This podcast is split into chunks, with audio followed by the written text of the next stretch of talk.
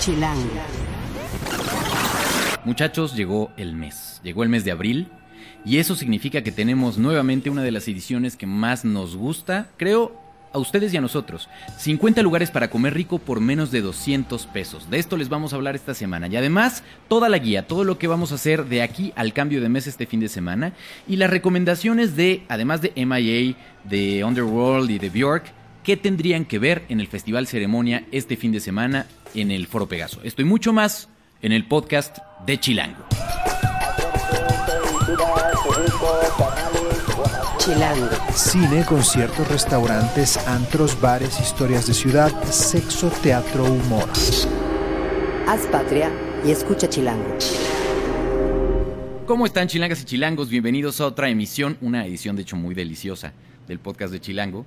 Yo soy Juan Luis, me encuentran en arroba Juan Luis R. Pons o en Facebook en Juan Luis Oficial y soy el director editorial de Chilango. Estoy muy contento de que nos sigan a través de cualquiera de las plataformas de distribución de podcast, ya sea en Mixcloud, que creo que es la más fácil, o TuneIn o la aplicación podcast de Apple. Les recomiendo que se suscriban para que no se pierdan cada episodio y les llegue a su teléfono una, una notificación. Y bueno, Llegó el momento de hablar de comer rico, ese momento hermoso del año donde de pronto les damos más opciones para poder conocer, probar nuevos sabores, recorrer distintos puntos de la ciudad y tener la tranquilidad de que su cartera no va a reventar. Este año subimos un poquito el presupuesto, se acordarán que el año pasado era de 150 pesos por comida. Esto incluía un plato fuerte, una entrada o postre y además una bebida. Y bueno, ya la verdad es que el presupuesto ya no nos aguantó para, para esta edición y ahora estamos proponiéndoselos 50 lugares para comer rico por menos de 200. Y quien tuvo a cargo la coordinación formal de esta edición, que pues casi acaba de entrar con nosotros y fue así en tomar el toro por los cuernos, es Diana Feito, nuestra experta en gastronomía. Diana, ¿cómo estás?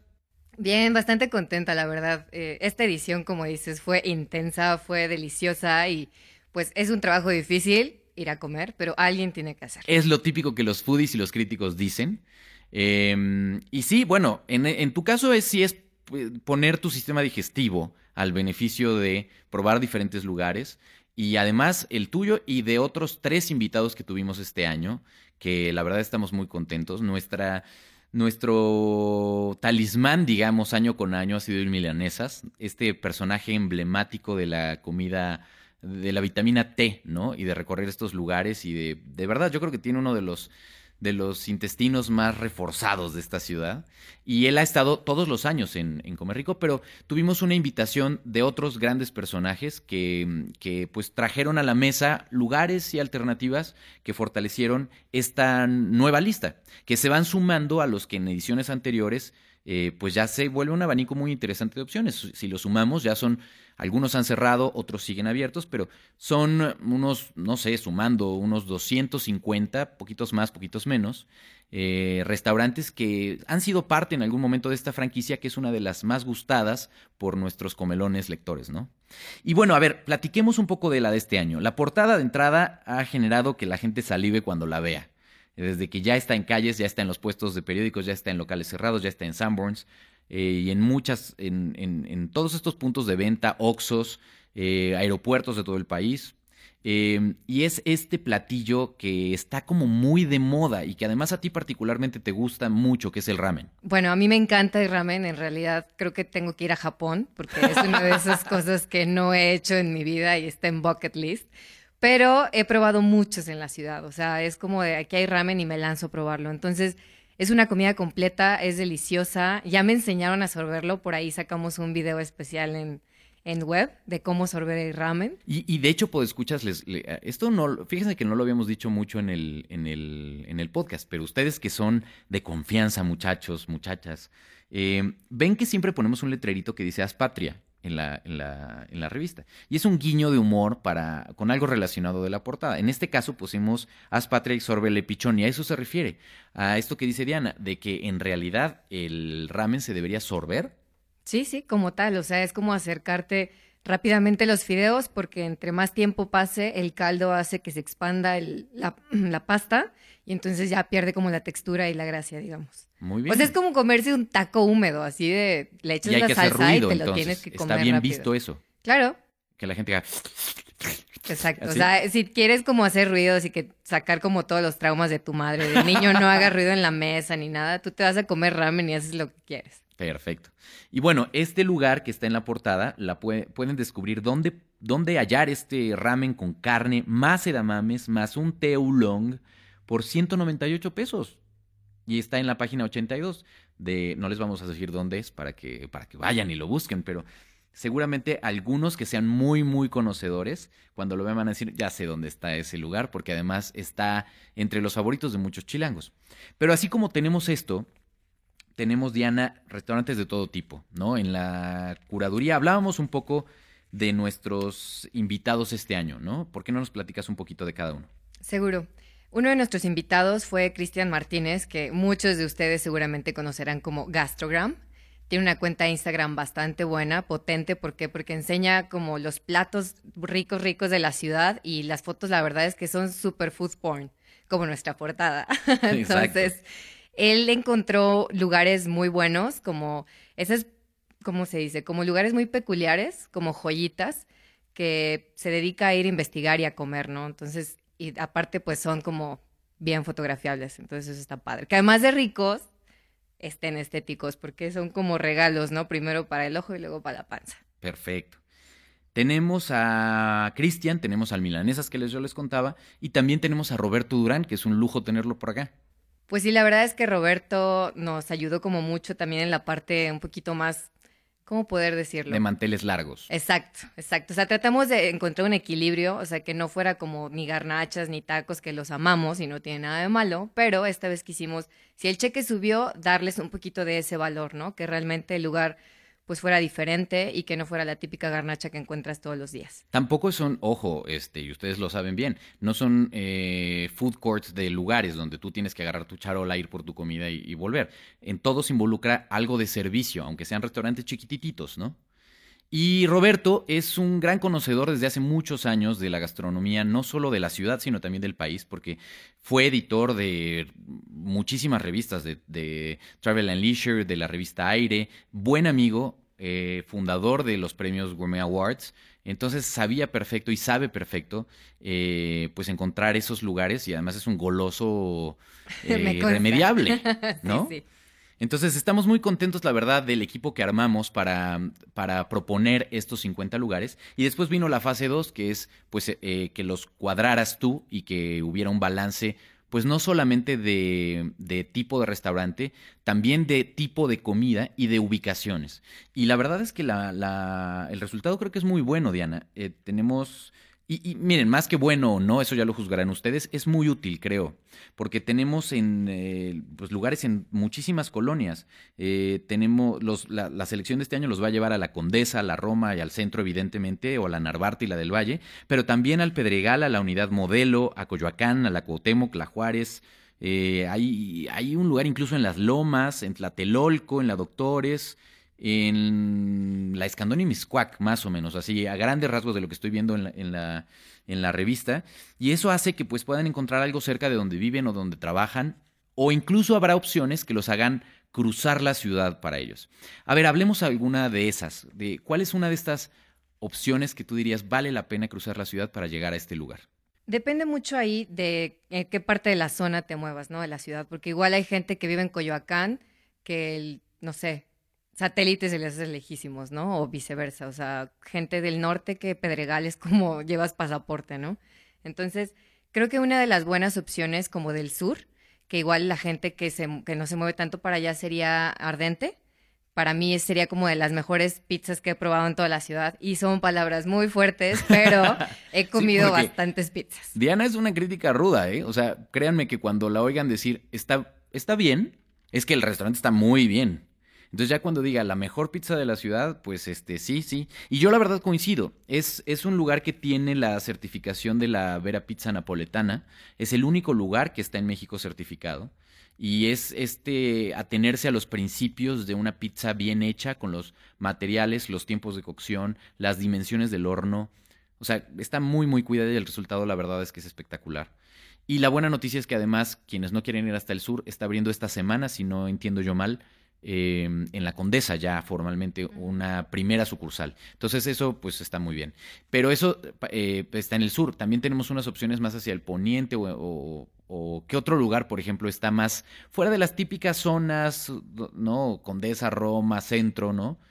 ¿Qué, ¿Qué, otro lugar te gustaría? Por ejemplo, en la Tepeyac Insurgentes hay un pequeño cafecito que se llama Café 18, que está dentro del Deportivo, que es justamente el número 18 el que le da nombre al lugar, que en realidad lo que pasa allá adentro es, tú vas como al Deportivo, como gente externa, llegas, te sientas, y lo que hace el chef es buena comida, apapachadora, las porciones son grandes, los productos son como, digo, fuera del típico ¿cómo se dice? Orgánico y pet friendly. Estás babeando, estás babeando al recordarlo. Ocupan muy buen producto, digamos. Entonces, buen producto con buena técnica, sin algo pretencioso ni nada que cae, ya sabes, típico Roma y eso. Entonces, creo que me parece una buena opción. Genial. Ahí está, por ejemplo, el rey del falafel que está en Boulevard Magnocentro, ¿no? Está, exacto, en Interlomas. Eh, ahí como hay una parte, hay algunos rey del falafel, también hay uno en la Condesa.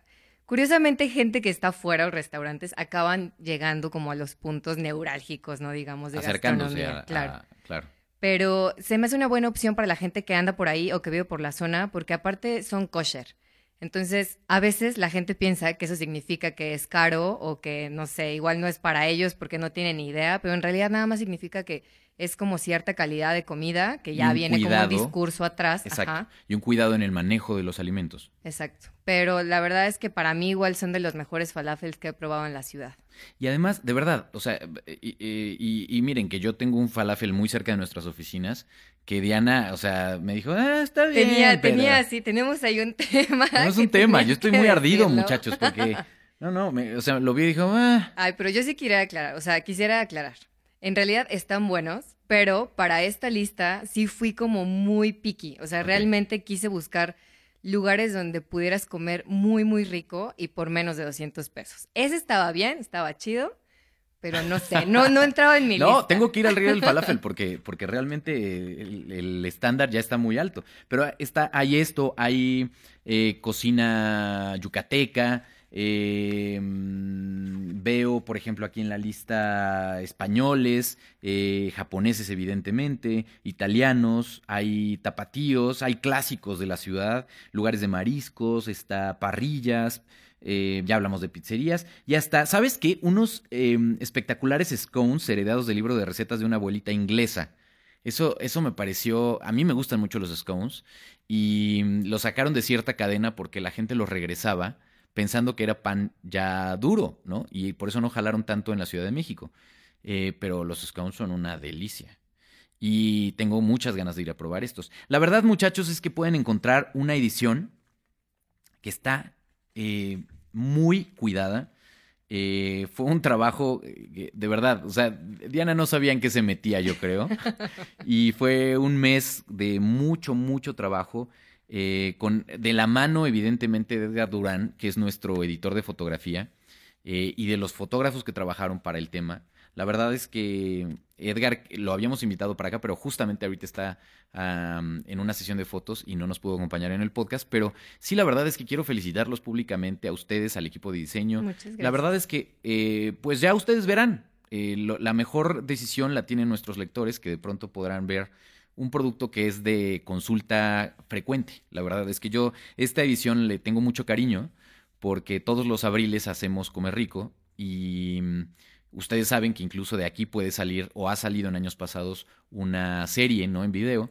Y la verdad es que siempre la traigo en el coche porque cuando dices, ay, ¿qué estará por acá? ¿Qué, vale la pena? Y quieres salir de lugares fuera de lo cotidiano, es, es una gran, gran opción. Entonces, eh, escríbanle a Diana eh, sobre lugares nuevos que de pronto ustedes sí ubican y que se quedaron fuera de la lista y que podamos usar a lo mejor en ediciones siguientes, de cómo se perdieron de este. Créanme que también Diana hizo una revisión de lo que se había publicado en años pasados. Entonces, no hay lugares que se repitan.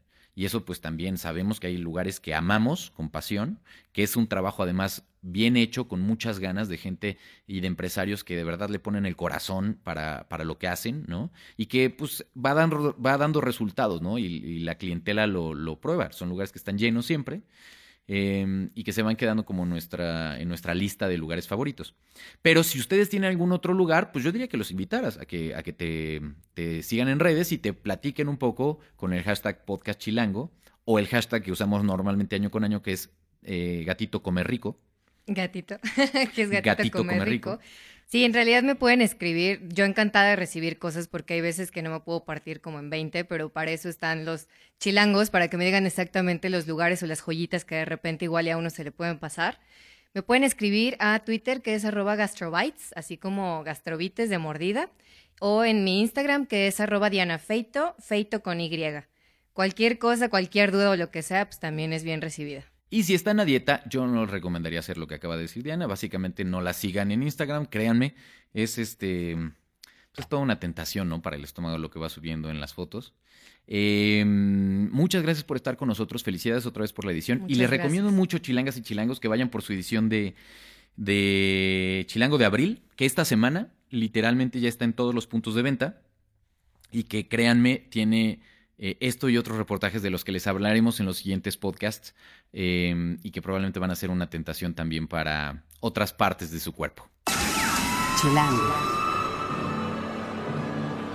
Esto es Tercera Llamada. Tercera Llamada. Comenzamos. Si pasa en la ciudad, está en Chilango. Semana de cambio de mes, así que tenemos eh, lo último de marzo y lo primero de abril.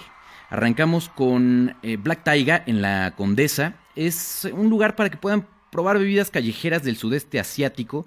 Vienen todos los datos en la revista y es un plan que les estamos planteando para el martes.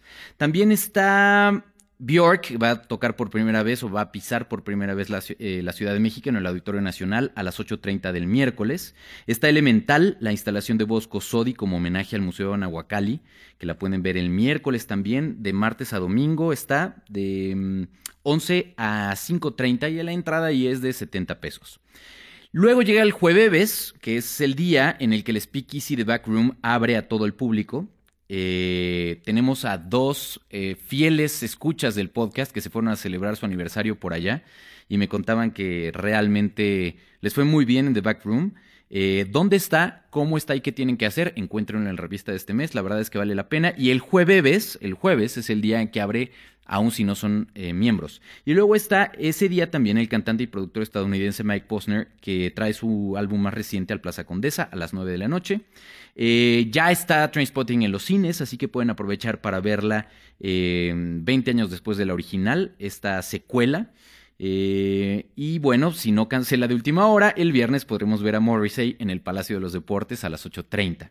Y de ahí ya pues es el cambio de mes, el fin, el sábado y el domingo. El sábado arranca con ceremonia en el Foro Pegaso, del que vamos a hablar con más eh, extensión en unos segunditos más. Y también está eh, Esteban Gutiérrez, que corre en la Fórmula E en el Autódromo Hermano Rodríguez. Eh, esto va a suceder eh, de 10 a 6.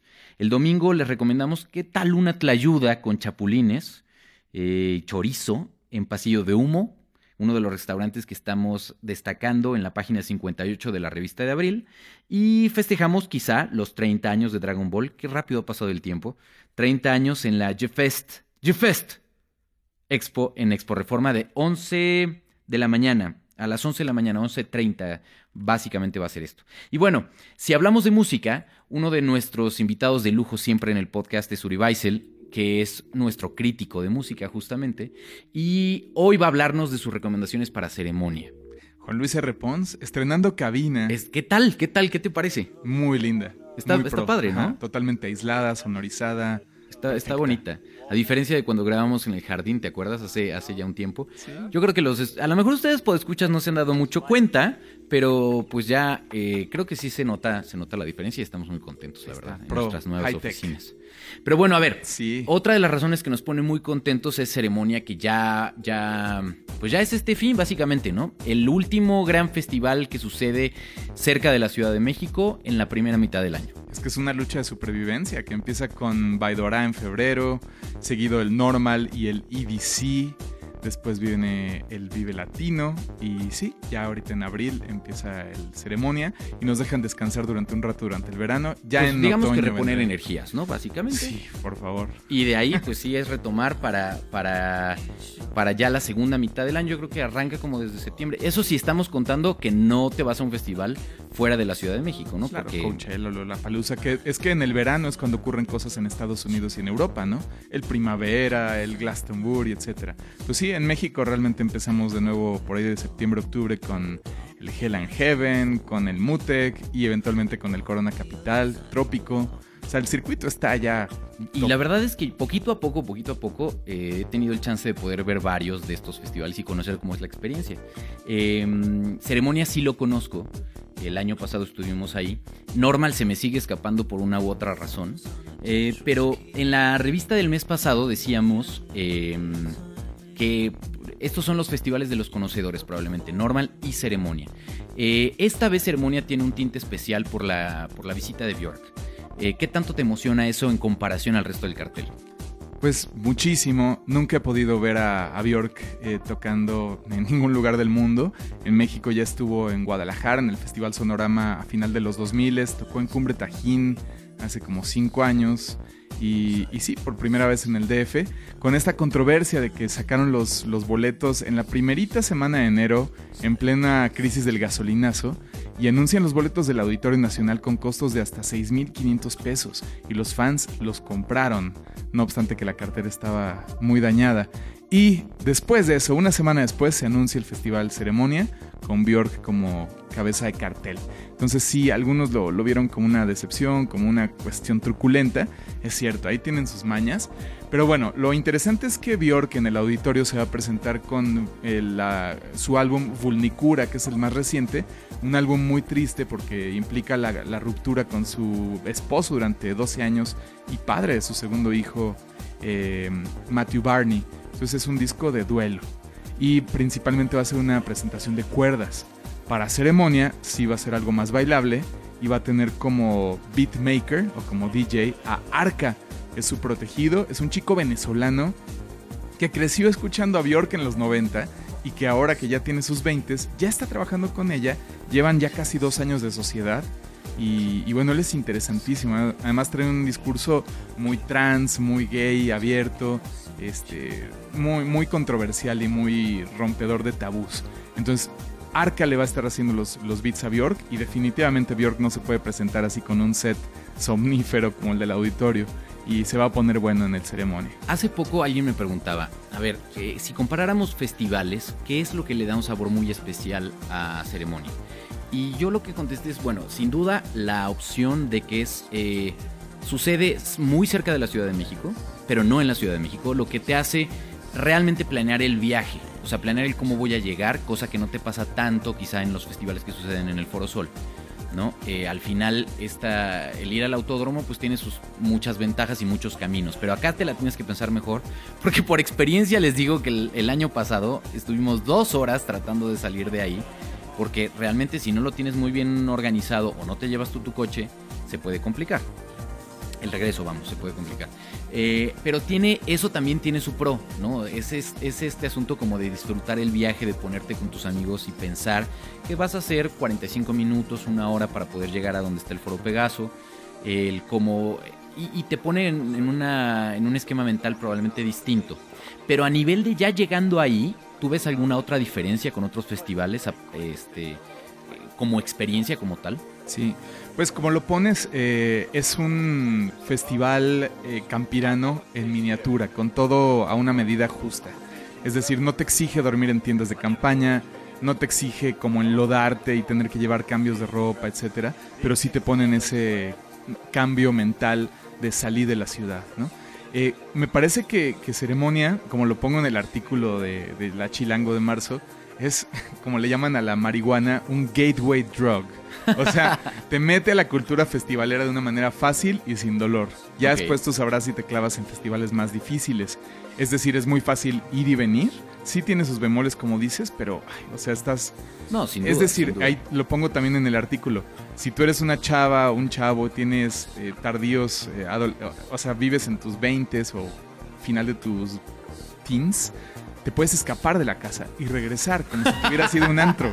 Ajá. Sin que, con cierto riesgo de que no te cachen, pero está Sí. medido. Exactamente. O sea que entonces tú dirías que es un festival nivel 2. O sea, ya pasaste de tu primer nivel, ya se pone un poco más complicado, pero tampoco es como para que te va a sacar del... No va a ser game over. Ajá, exacto, no es nada extremo. Em, es muy accesible musicalmente. El normal es un festival oscurantista, realmente, ¿no? El Vive Latino está muy versado hacia la celebración de lo hispanoamericano y en eso es pletórico, pero no todos comparten el gusto.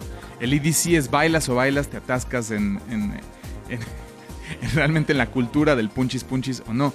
Baidora es más eso, un, ir a un balneario y la música es buena, pero está de fondo. Exacto, es básicamente música ambiental para muchos. Ceremonia tiene cosas muy accesibles, les diría incluso rayando en lo pop o en lo que ya está muy dentro de un mainstream muy aceptado.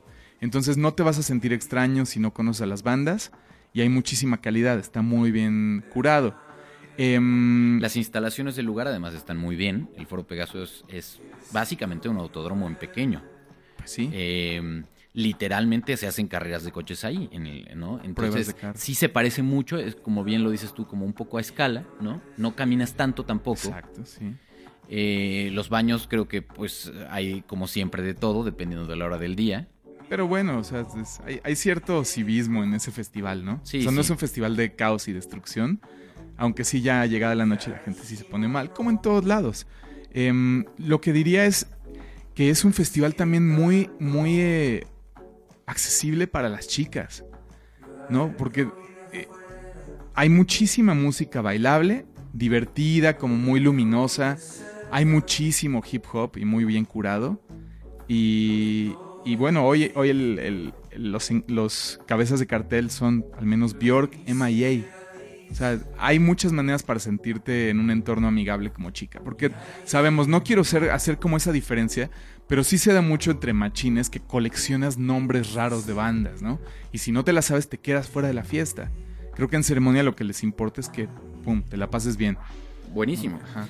Y bueno, pues tienes. eh, no va a haber como en el Vive, por ejemplo, el asunto del streaming, que eso estuvo interesante de lo que, de lo que se hizo justo. Yo vi buena parte del Vive a distancia, eh, a través de la transmisión, y fue muy, muy impresionante, ¿no? Que el festival completo lo estuvieran haciendo en streaming a varias cámaras, me pareció, me sorprendió muchísimo la capacidad de producción.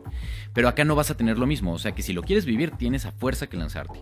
¿Cuáles son los 5 o 6 actos que dirías no se vayan a perder, independientemente de los dos de los que ya hablaste, que todo mundo los tiene ubicados y que sabrán si quieren o no quieren verlos, ¿no? Pero a lo mejor hay algunas bandas, y tú eres buenísimo para eso, que nos puedes recomendar de estos van a ser, eh, dense el chance de estar ahí en el momento en que arranque porque se van a sorprender.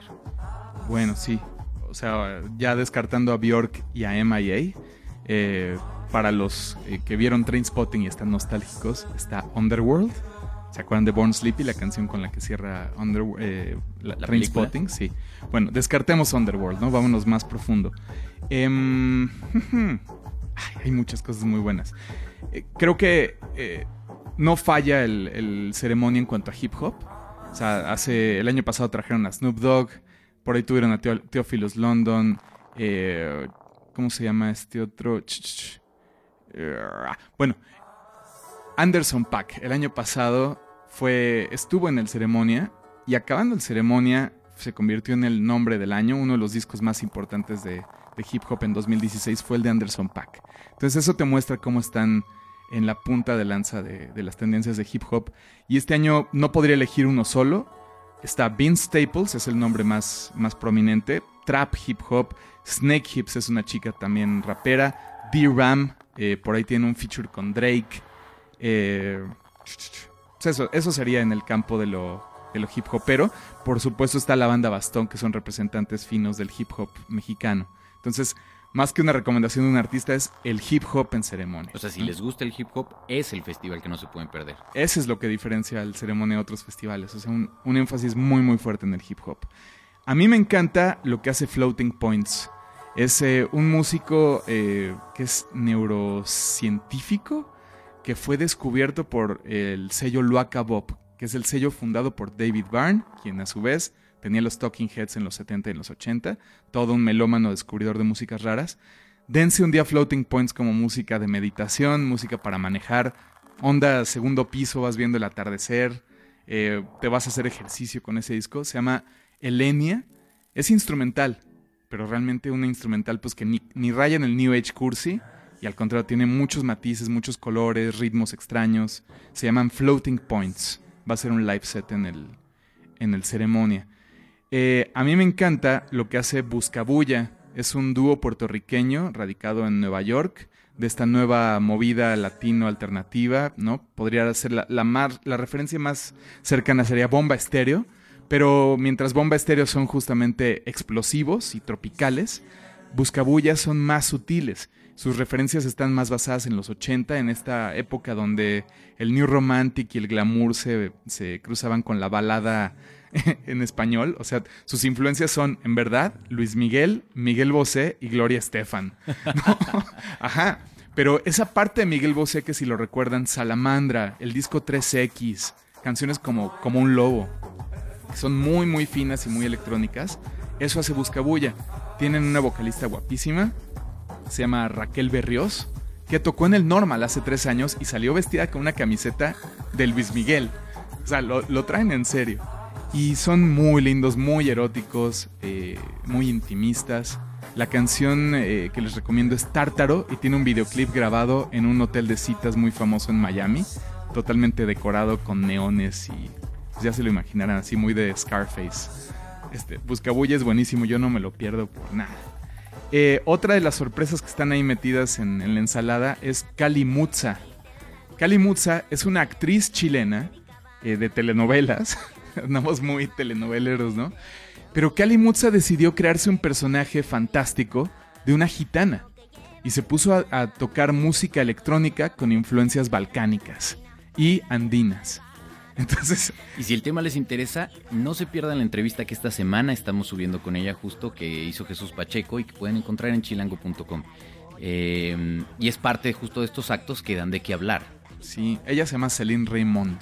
Y si su personaje Kali, así como la diosa hindú, Mutza, no sé qué signifique, interesantísimo lo que hace. Porque podría rivalizar incluso con MIA en esta fusión de ritmos globales, eh, muy choqueante su espectáculo, es muy visual, es como una especie de cabaret eh, de principios del siglo XX, pero pues subido a las épocas de internet, ¿no? Donde todo es copy-paste, collages, memes, cosas raras. Eso, eso está muy cool. Que Sí. involucra una producción eh, pensada incluso para un festival donde tienes poco chance para hacer el cambio entre bandas y que haya un- una propuesta como tal. Pero ¿tú crees que eso realmente lo veamos en el festival?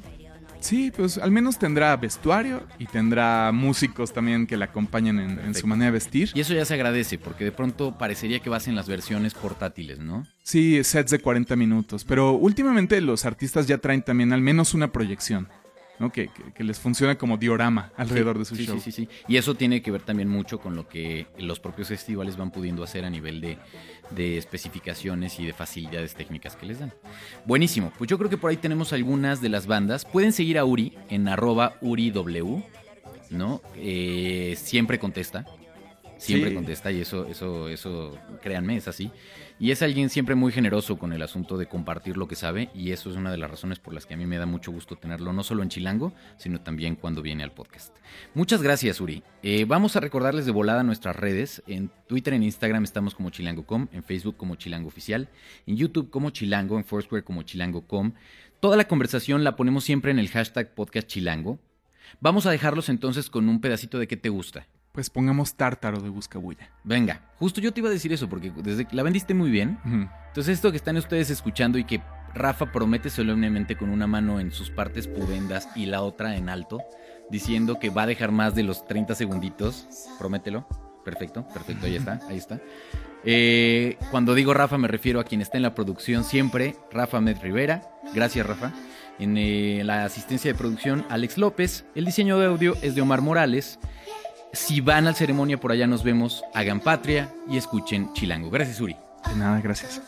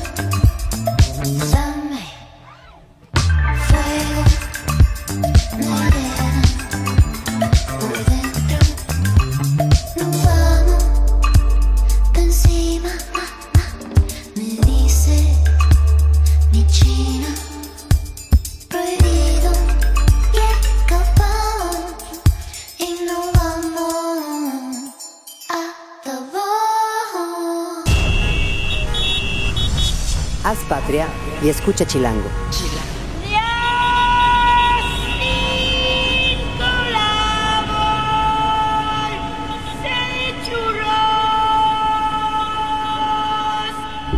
Derechos reservados, Chilango 2017.